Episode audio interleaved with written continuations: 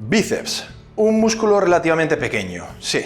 Nos han dicho que dos tercios de la masa del brazo es determinada por el tamaño del tríceps y bla bla bla. Pero, ¿y cuando una minita te pide que saques bola? Ahí se acaban las tonterías. El tamaño del bíceps es lo que determina cuán mamado estás en esta jodida sociedad. Asúmelo, a nadie le interesan tus serratos o tu esternocleidomastoideo, amigo. Los bíceps son tus señas de identidad y es la verdadera marca del guerrero fitness. Y si no me crees, abre tu WhatsApp y mira los emojis que hay. ¿Qué ves ahí? ¿Un pavo haciendo expansión dorsal o uno sacando bíceps? Pues ahí lo tienes. Tienes que crecer estos malditos bíceps y punto. Y en este vídeo te voy a enseñar los tres mejores ejercicios para lograrlo. Así que quédate hasta el final porque este vídeo te interesa. Si te gustan estos análisis y consejos sobre ejercicios, nuestra nueva formación sobre biomecánica te va a encantar. Una explicación al detalle de la técnica y errores frecuentes sin hacer que te quedes dormido del aburrimiento ni contándote historias innecesarias. ¿Qué hacer? ¿Cómo? ¿Y por qué? Tienes toda la información dentro del enlace en el comentario fijado. Y ahora te dejo con el vídeo. Bueno, lo primero que tienes que hacer es pedirte un metro desastre en Amazon que te va a costar dos euritos y empezar a medir el brazo de relajado y después de bombear. Pues si no tienes un registro de cómo va evolucionando tu hipertrofia del brazo, es inútil que sigas haciendo pues tropecientos ejercicios, perfiles de resistencia de extraño y no sé cuánto volumen de series semanales y chuminadas varias. Porque todo lo que hayas hecho en los últimos tres o cuatro meses que no te hayan hecho progresar, lo más probable es que no te vayan a hacer progresar en los siguientes tres o cuatro meses. ¿Ha quedado claro? Pues mídete el brazo y vamos a ver. Y la cuestión es que yo, la verdad, soy el primero en estar jodido en esto. Porque os voy a hacer una demostración. Mis brazos, que parecen unos alfileres, en realidad, bueno, me está midiendo pues unos 46 sin bombear ahora mismo. y entonces, evidentemente, como va a lucir vuestro brazo depende muchísimo de la forma del mismo, de las inserciones, del pico del bíceps, de la forma del músculo, de la longitud del vientre eh, muscular, etcétera, etcétera, etcétera. Y son, como siempre, pues cosas genéticas que nacéis así o no. Y entonces, bueno, como no estamos aquí para quejarnos y lamentarnos de nuestra genética, de nuestros padres que no echaron un buen, con mucha ganas y nos parieron así como somos, vamos a jugar las cartas que tenemos y es tratar de transformarnos y mejorar a nosotros mismos. Y de hecho, bueno, yo, a pesar de seguir pareciendo un flaco, en realidad he progresado muchísimos, muchísimos gracias a los tips que os voy a enseñar en este vídeo. Y a tanto a llegar a día de hoy, pues en más de 47, 48 centímetros bombeado, lo cual es bastante impresionante en la vida real. En las fotos no tanto, pero esa es otra historia. Antes de adentrarnos en los tres mejores ejercicios para mí. Vamos a hacer un pequeño excursus sobre la anatomía de la musculatura que flexiona el codo para poder entender cuáles son los músculos que actúan en estos ejercicios y también comprender si tiene sentido pues eh, toda una variedad de ejercicios sin límites o qué sentido tiene utilizar o elegir unos u otros. Para empezar, de las distintas cosas que vamos a poder hacer aquí con, esta, con estos musculitos, la primera más importante es el tema de la flexión del codo. A la hora de flexionar el codo tenemos tres músculos principales que son braquial anterior, bíceps braquial y radial. Voy a llamar en causa a mi amigo el enclenquista para que os hagáis una idea de lo que estamos hablando. Lo más importante, evidentemente, bueno, el bíceps braquial, que al final cruza dos articulaciones en su porción de la cabeza larga. Tenemos dos porciones, cabeza larga, cabeza corta. Una pasa pues también por la articulación del hombro, por así decirlo, y se inserta aquí en la parte superior de la cavidad glenoidea. Y el otro pues se va al proceso coracoides. Prácticamente entonces estos músculos se van a la escápula. Y por eso, pues al final también pues nos hace hacer estos movimientos de tilt cuando el punto fijo es el codo, pues nos hace, nos tira de la escápula y por eso a la hora de hacer los ejercicios de bíceps vamos a tener que estabilizar toda la musculatura posterior de la escápula. Importante para generar un punto estable a la hora de generar la contracción y que pueda moverse pues el otro lado del músculo donde estamos, que estamos contrayendo. Por otro lado, hay otros músculos importantes, por ejemplo, el braquial, que está por debajo del bíceps. Entonces, claro, al final, bueno, se ve un poco en, de lado eh, y es un músculo que, que al final contribuye a la masa del bíceps e incluso puede empujar un poco hacia afuera cuando está bien desarrollado porque es un músculo un poco más pequeñito que está por debajo y genera flexión del codo sobre el húmero, sobre el brazo. Y luego tenemos el brachioradial, que como dices va desde bueno, el húmero al radio. ¿no? Entonces eh, es otro músculo que, bueno, lo vamos a ver aquí cuando estamos haciendo, por ejemplo, un curl martillo, ¿no? Eh, pero también es supinador juntos al bíceps braquial. ¿Qué quiere decir? Esto es un punto muy importante. Eh, estos músculos, si no os habéis dado cuenta, cuando estamos aquí, fijaros qué es lo que pasa cuando yo supino o prono el la muñeca. Y aquí estamos, punto 2, supinación de muñeca. Tenemos dos músculos, el bíceps braquial hace esta supinación junto al supinador. Y esto es importante porque cuando tenemos el músculo en elongación, el bíceps no puede hacer tanta fuerza con respecto a los otros músculos. Entonces, todas las variaciones de agarre, en realidad, bueno, que siempre se suelen vender como que agarra así porque hago más braquial, agarra así porque hago más lo otro. En realidad no es que haga más, sino que estás desconectando parte de la capacidad de contracción del bíceps braquial y por ende los músculos que van a tener más ventaja en ese movimiento van a ser los otros. Pero esto no significa que no estén trabajando los tres a la vez en una flexión de codo. No sé si ha quedado claro. Es decir, cuando hago una flexión de codo en supinación, estoy trabajando los tres, bueno, toda la musculatura flexora del codo a la vez. Y por esto, el ejercicio número uno que os voy a recomendar es un dead curl.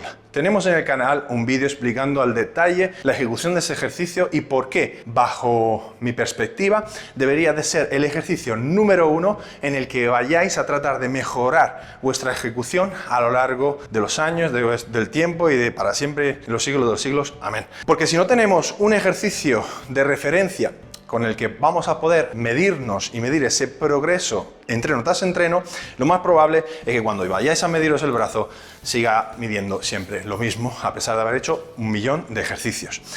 El aumento de prestación en un ejercicio clave, como os he explicado en otros vídeos, va a ser nuestra brújula a lo largo del tiempo. Pero entonces, ¿cómo debe de estar realizado, cómo se debe ejecutar un curl del bíceps? Bueno, para empezar podemos escoger tanto barras, barra recta, barra Z o mancuernas. Podéis escoger, la verdad es que no hay mucha diferencia, podéis elegir lo que mejor os convenga. Mi preferencia suele ser siempre la barra recta porque me permite estar en la máxima supinación posible y porque mi movilidad de muñeca me lo permite, pero sobre todo porque la elección de la barra Z o la barra recta va a depender también sobre todo de los grados de valgismo, ¿se dice valgismo? ¿Valgismo? Bueno, de cuán valgo, de cuán valgo tengáis eh, el brazo, bueno, con respecto, bueno, el, radio cúbito con respecto al húmero, porque hay muchas personas que tienen muchos grados de esto, ¿vale? Tienen el codo metido para adentro y entonces esto, gracias, esto va a generar más dolores a nivel del codo eh, y muñeca con respecto a otras personas que igual tienen el brazo más recto, ¿vale? Por lo tanto, a nivel de supinación y entonces activación del bíceps, no hay una gran diferencia entre barra Z y barra, barra recta y podéis elegir la que más cómodos estáis este, si tenéis buena movilidad de muñeca. Y una vez aclarado este punto, la idea es que podáis tirar como del meñique, o sea, tratando de, a la hora de hacer esta flexión del codo, buscar como que le estoy dando más supinación todavía porque estamos viendo cómo la supinación va a determinar cuán activado va a estar el bíceps braquial en este ejercicio. Con respecto a las mancuernas, el problema es que las mancuernas, cuanto más grandes son, más hacia, hacia los lados van a estar. Y entonces me obligan a hacer una pronación y por lo tanto, pues bueno, luego tenéis que rotar y en fin, exacto. Hablemos de rotación. Tiene sentido la rotación única y exclusivamente para no darme con las mancuernas en las piernas. ¿Por qué? Porque la supinación, si no la estoy haciendo contra ninguna resistencia, no sirve absolutamente de nada. Lo único que va a estar haciendo es que cuando estoy en pronado, o sea, estoy con la mano hacia adentro, pues va a estar trabajando menos el bíceps braquial, entonces voy a estar tirando más de braco radial y braquial, pero a medida que voy supinando, pues va a intervenir más el bíceps braquial. Pero no porque esté, esté girando, sino porque al empezar pronado, pues no estaba trabajando todo lo que podía por esta curva tensión-longitud, que ya llegaremos a esto. Si no la conocéis, bueno, haremos otro vídeo hablando más detenidamente de este tema. En tercer lugar, esto muy importante a la hora de hacer un cool de bíceps, un dead cool, como veréis en el vídeo, hay dos vertientes, ¿no? A la persona, los súper estrictos, que hay que hacerlo así, sin mover nada, como si fuera... Claro, normalmente cuando hacen el ejemplo lo hacen con un peso de mierda. ¿Por qué? Porque para empezar, cuando empiezas a mover más de la mitad de tu peso corporal, la propia carga te lleva a caer hacia adelante. Por lo tanto, es inevitable que cuando llegues a cierto punto de flexión del codo, contra, vayas con, como equilibrar el centro de masa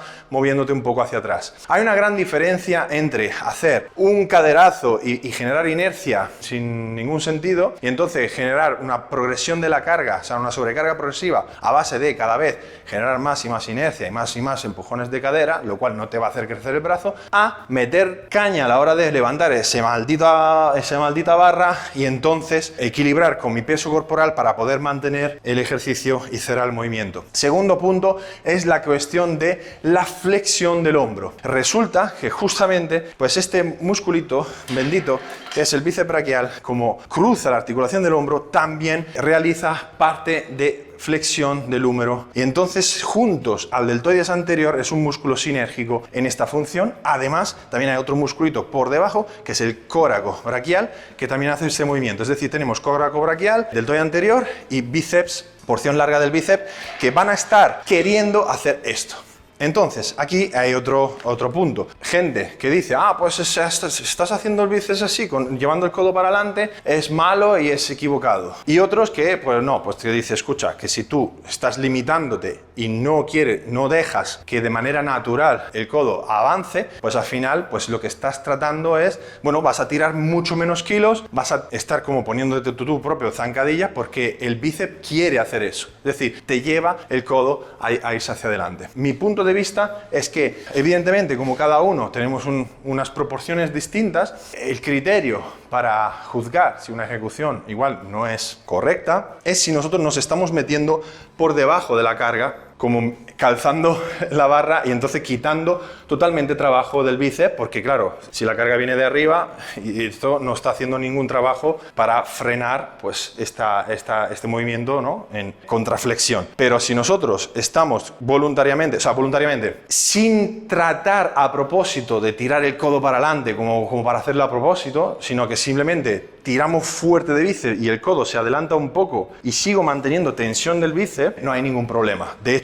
es como yo lo suelo hacer y es además una forma de involucrar también parte del deltoide anterior sin ningún problema, porque lo que no buscamos en este ejercicio, no buscamos aislar. Hay otros ejercicios más interesantes, que va a ser el segundo mejor ejercicio que os voy a recomendar para él, que es, por ejemplo, trabajar con un banco ligeramente inclinado y hacer un trabajo con mancuerna en pre-elongación.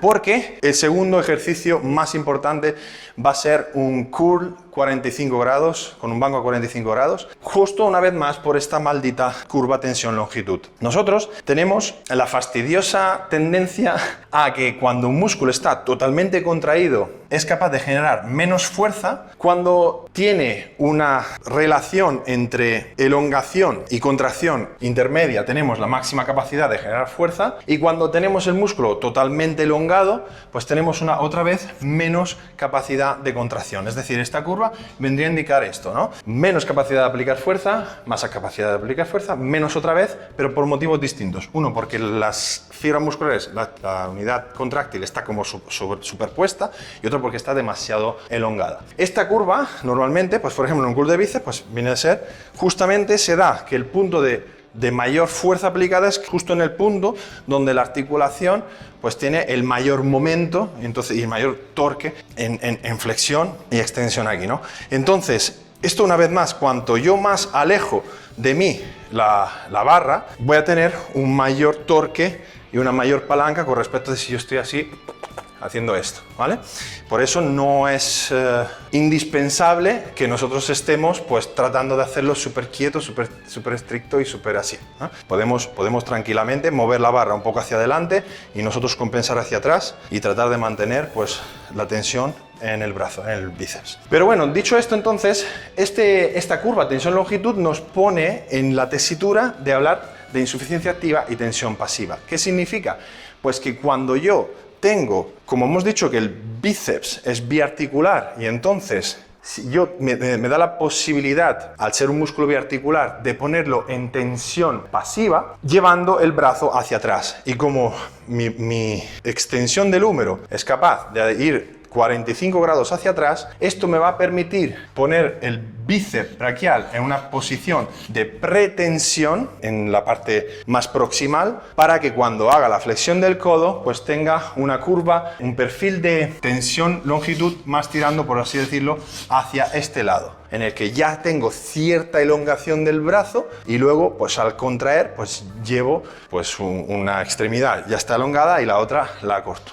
Viceversa, y el tercer ejercicio que os voy a recomendar es lo contrario, buscar una posición de insuficiencia activa, que significa que, una vez más, como la porción larga del bíceps es biarticular, la puedo poner en una posición de flexión del codo, por la que la parte proximal está preacortada y entonces de esta manera pues hacer un, terminar haciendo una flexión para buscar justamente esta parte de la curva y de esta manera entonces pues bueno lo que estamos es puteando un poco la porción larga del bíceps para que trabaje más la porción corta y, bueno, el braquial, el radial. Como veis, en realidad, con estos cambios de posición del brazo, lo único que estoy haciendo es cambiar la curva tensión-longitud de la cabeza larga del bíceps. Todo lo demás va a trabajar igual. Entonces, todos los cambios que yo estoy haciendo a la hora de realizar un, curl, que sea pronosupinación o que sea cambiar la posición del húmero con respecto al cuerpo, todos tienen que ver con esta maldita cabeza larga del, del bíceps que cruza la articulación del hombro. Últimos consejos, entonces, vendrían a ser que, evidentemente, en una curl 45 grados con el banco, no perder la posición de la escápula. Ven aquí otra vez la escápula tiene que estar clavada al banco y no tiltar hacia adelante, porque si no, entonces estamos volviendo a la situación anterior. Muchas veces veo que las personas tratan de tener una inclinación excesiva del banco o de no estabilizar la escápula en ese ejercicio. En ese movimiento sí que tiene sentido mantener fijo el húmero, porque lo que estamos buscando justamente es aislar la cabeza larga del, eh, bueno, aislar, solicitar más por, esa tensión pasiva la cabeza larga del bíceps y viceversa, pues cuando estamos haciendo pues, un, ejercicio con el húmero en flexión, pues puede ser un spider curl, puede ser un curl Scott, pero cuidado, no un curl Scott con la barra, porque eso es como que nada más que te hace luxación del codo, sino con una polea que siga la dirección del movimiento va a ser mucho más productivo porque la curva, bueno, el perfil de resistencia del ejercicio va a ser mucho más interesante que no pues la típica luxación de codo de, un cool Scott en el que luego pasas de aquí y ya no haces nada porque prácticamente la palanca que hay es como de 0 a 1000, o sea, no, de 0 a luxación. Bien, entonces para terminar con todo esto, muy fácil. Cool con barra a tirar kilos entre 6 y 10 repeticiones, progresando a lo largo del tiempo. Segundo ejercicio, un cool 45, donde podemos trabajar entre 8 y 12 repeticiones y terminar de trabajar en excéntrica y generar daño muscular y finalizando con eh, un ejercicio a bombeo de 15-20 repeticiones, así en, flexión del brazo para trabajar pues poniendo énfasis en el acortamiento del bíceps. Entre dos y tres series de cada uno de estos ejercicios, cada cinco días o dependiendo de la rutina, pues dos veces a la semana, pues nos posicionaría entre 6, 9 series por entrenamiento, entonces entre 12 y 18 series semanales. Si no progresáis así, centrándoos en mejorar las marcas en cada uno de estos ejercicios, pues bueno, no hay mucho más que, que hacer. O sea, milagros a Lourdes. Así que espero que os haya gustado, espero que os haya servido de mucho, que me dejéis en comentarios cuántos mide la porra para volver dentro de un tres meses aquí a que me comentéis cuánto habéis progresado con vuestro metro desastre, desastre que no es un desastre, es desastre. Y nada, si os ha gustado, espero que compartáis el vídeo, que le deis like, suscribiros al canal para que podamos seguir haciendo este tipo de contenidos y sin más dilación, os doy cita a la semana que viene. Un abrazo.